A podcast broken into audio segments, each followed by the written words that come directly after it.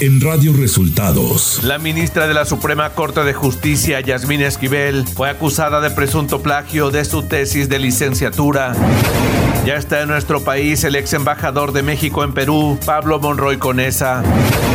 La oposición se va a quedar con las ganas de vernos divididos, señala el presidente López Obrador.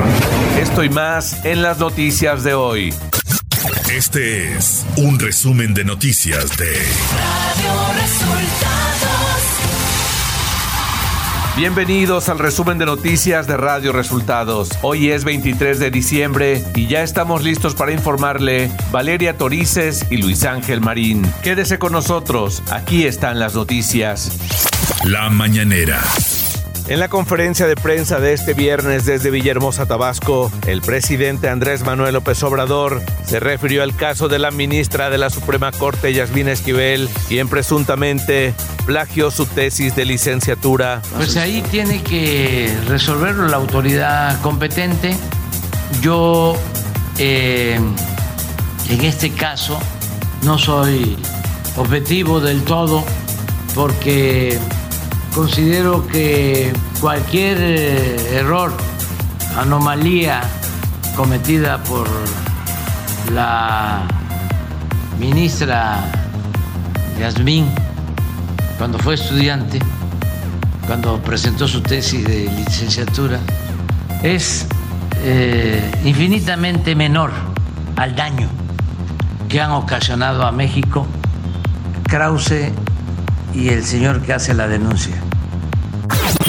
El presidente López Obrador felicitó al embajador Pablo Monroy Conesa por su trabajo en la Embajada de Perú. Agradecer mucho la destacada labor del embajador Pablo Monroy. Es un timbre de orgullo el representar a México en una situación de conflicto y eh, poner en alto el principio de el derecho de asilo. Pablo Monroy Conesa acudió a la conferencia mañanera del presidente, donde dio a conocer cómo operó la representación diplomática tras la destitución del presidente Pedro Castillo. Los retos que ha tenido que enfrentar la, Embajada de México en Perú en los últimos 16 días no han, sido fáciles, eh, eh, pero creo que eh, conforme a las instrucciones que nos dio el presidente de la República y el secretario de Relaciones Exteriores, hemos podido cumplir los objetivos principales y estos han sido tres. Andrés Manuel López Obrador aceptó que hubo un ligero incremento en la inflación registrada en diciembre. Sin embargo, pidió tomar en cuenta que en su administración se ha incrementado el salario mínimo en casi 90%. Hay inflación, aceptando sin conceder, de 8. Sí, nada más que tenemos un incremento al salario en el tiempo que llevamos de 62% en términos reales. Y el año que viene el salario aumenta 25%, 20% y vamos a llegar casi al 90% de incremento del poder adquisitivo, lo que no se veía en 40 años. López Obrador aseguró que como las reglas en Morena están claras para elegir al candidato presidencial de 2024, van a cerrar filas en torno al elegido. Vamos en su momento porque las reglas son claras y va a ser el pueblo el que va a decidir. Vamos a cerrar filas y se van a quedar con las ganas nuestros adversarios de vernos divididos, porque la transformación va a continuar. Además afirmó que se siente tranquilo respecto a las personas que podrían relevarlo en la presidencia. De los que más se habla son gentes eh, con mucha experiencia en la política y en la administración pública. Eso me da tranquilidad, mucha tranquilidad, porque voy a entregar la estafeta a gente eh, experimentada. Radio Resultados Nacional. La ministra de la Suprema Corte de Justicia de la Nación, Yasmín Esquivel Moza, fue acusada de un presunto plagio de su tesis de licenciatura, la cual es prácticamente idéntica a la presentada un año antes por otro estudiante de Derecho. Ante esto, la Facultad de Estudios Superiores Aragón informó que se realizará un análisis de la acusación. La Fiscalía Especializada en Materia de Delincuencia Organizada acusará a Antonio Ceguera Cervantes, alias Tony Montana, identificado como el principal operador logístico del cártel Jalisco Nueva Generación, de ser presunto responsable de los delitos de delincuencia organizada y violaciones a la ley federal armas de fuego y explosivos. Oseguera Cervantes deberá comparecer ante un juez federal con sede en Almoloya, donde se llevará a cabo la audiencia inicial en la cual la FEMDO dará a conocer los cargos que se le imputan. Un juez federal con sede en la Ciudad de México sobreselló el juicio de amparo que promovió el ex titular de la Procuraduría General de la República, Jesús Murillo Caram, contra la vinculación a proceso por los delitos de tortura contra la Procuración de Justicia y desaparición forzada relacionados con el caso Ayotzinapa. Con el fallo, el juez de control del Centro de Justicia Federal con sede en el Reclusorio Norte, Marco Antonio Fuerte Tapia, podrá decretar la apertura de juicio oral una vez que concluya la etapa intermedia del proceso penal que se inició en contra de Murillo Caram.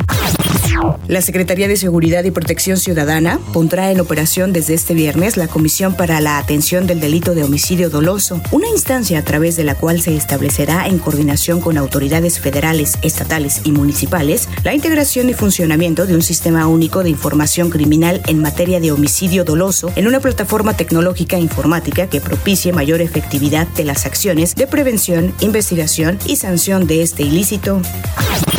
El juzgado octavo de Distrito de Amparo en materia penal en la Ciudad de México admitió a trámite el juicio de amparo que promovió Hilda Susana Lozoya Austin, hermana de Emilio Lozoya, exdirector de Petróleos Mexicanos, contra la orden de aprehensión que haya librado en su contra. Una vez más, cualquier juez de control, ya que está acusada por su presunta responsabilidad en operaciones con recursos de procedencia ilícita relacionada con el caso agronitrogenados.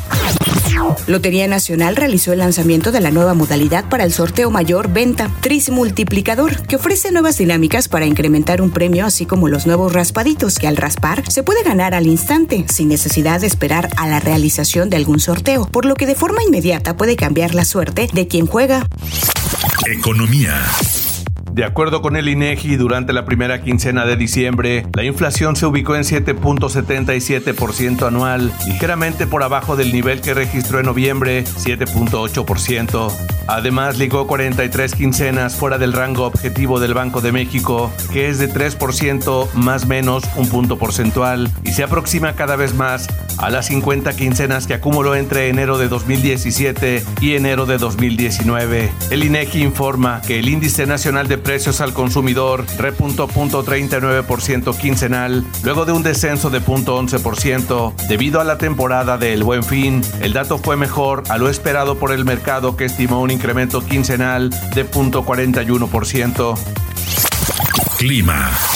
Para este día, el Frente Frío número 19 recorrerá el noroeste, oriente y sureste del país hasta la península de Yucatán y ocasionará lluvias puntuales torrenciales en Veracruz y Tabasco, intensas en Oaxaca y Chiapas, muy fuertes en Campeche, Yucatán y Quintana Roo y fuertes en Puebla, las cuales podrían acompañarse de descargas eléctricas y producir el incremento de los niveles de ríos y arroyos, inundaciones y deslaves en zonas bajas de dichos estados.